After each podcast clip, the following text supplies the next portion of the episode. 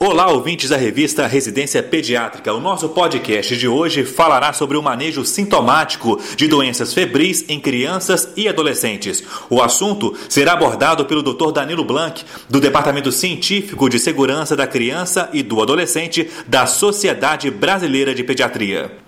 Manejo sintomático de doenças febris em crianças. Uma revisão sistemática e meta-análise do conhecimento e comportamento de pais e sua evolução no tempo. Esse é o título de um artigo que saiu há pouco na revista Frontiers in Pediatrics, escrito por um coletivo de mais de uma dúzia dos maiores pesquisadores do mundo sobre febre. O acesso é livre na internet e todo pediatra tem que ler mas, sobretudo, matutar seriamente sobre o que ali está escrito. Por quê? Em primeiro lugar, obviamente, porque a febre é o sintoma clínico mais comum que se apresenta ao pediatra, cerca de um terço de todas as consultas. Porém, não se trata de uma doença. Segundo nos mostra a ciência, a febre é simplesmente uma resposta regulada do corpo a uma determinada agressão inflamatória. Em crianças, quase sempre uma infecção viral que passa sozinha. A febre é um componente da reação de fase aguda do corpo e é uma resposta adaptativa amplamente presente no reino animal, com claros benefícios de sobrevivência, por meio da ativação de sistemas imunológicos. Entre outros, promove a migração de neutrófilos, a proliferação de células T e a atividade do interferon e retarda o crescimento de microorganismos. Ah, e é claro, inclui a elevação da temperatura corpórea acima da variação diária normal. É muito importante frisar que não há nenhuma evidência sugerindo que a temperatura elevada em si represente qualquer ameaça a uma criança saudável, exceto no evento extraordinariamente raro em que ela sobe acima de 41,7 graus centígrados. A febre pode causar algum desconforto? Pode dores musculares, irritabilidade, mal-estar, astenia, anorexia. Mas não esquecer de que qualquer droga antitérmica só alivia a dor e baixa a temperatura, não interfere nos demais sintomas. E aí entra a segunda razão porque todos, médicos e pacientes, tem que parar para pensar juntos sobre a febre. Ela frequentemente leva a consultas de urgência desnecessárias, mensagens ansiosas no WhatsApp e o uso excessivo e indiscriminado de drogas antipiréticas dadas por conta própria pela família. Mas pior, drogas também prescritas de modo inadequado pelos médicos. Quer dizer, risco de efeitos adversos das drogas e estresse desnecessário. Em tempo. Há cerca de 40 anos, o pediatra americano Barton Schmidt cunhou o termo fobia da febre para designar a preocupação exagerada de muitos pais com febres baixas, devido à crença infundada de cerca de metade deles de que febres de 39,5 poderiam causar danos neurológicos e que, sem tratamento medicamentoso, a temperatura subiria até 43 graus centígrados.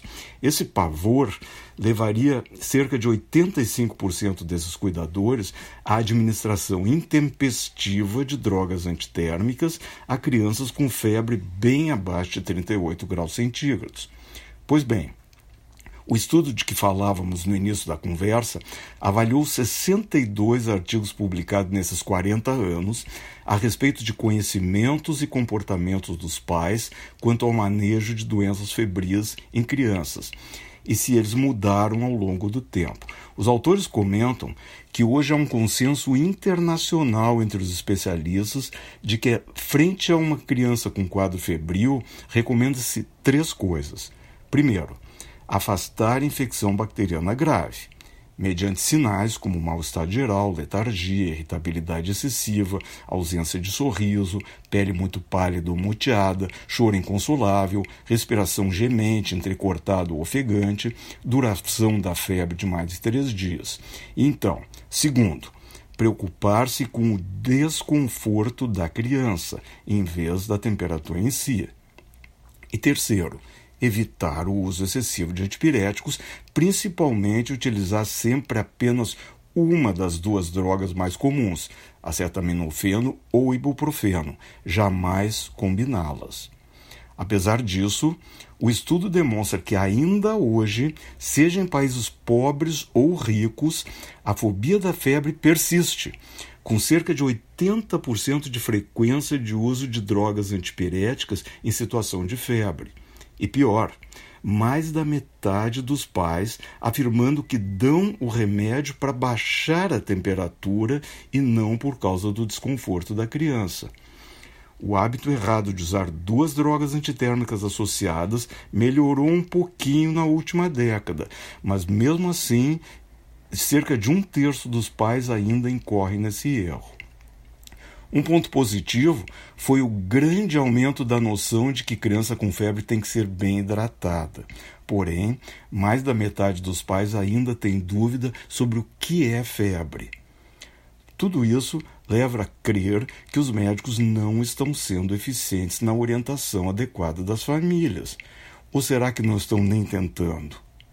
No fim, os autores enfatizam a necessidade de desdramatizar a febre, lançando mão de todos os meios de comunicação hoje disponíveis, tais como campanhas nos meios eletrônicos, aplicativos de telefones celulares, além da televisão e os tradicionais folders nos serviços de saúde. Nunca é demais repetir o decálogo do combate à fobia da febre, que, embora proposto por Barton Schmidt na década de 80 do século passado, ainda é muito atual e necessário. Primeiro, educação sobre febre deve ser feita nas primeiras consultas de puericultura. 2. Febre é a resposta normal do corpo à infecção. 3. Febre não é doença, mas um sintoma. 4. A medida da febre não tem que ser e não pode ser exata. Quinto, a aparência clínica é mais importante do que o termômetro. 6.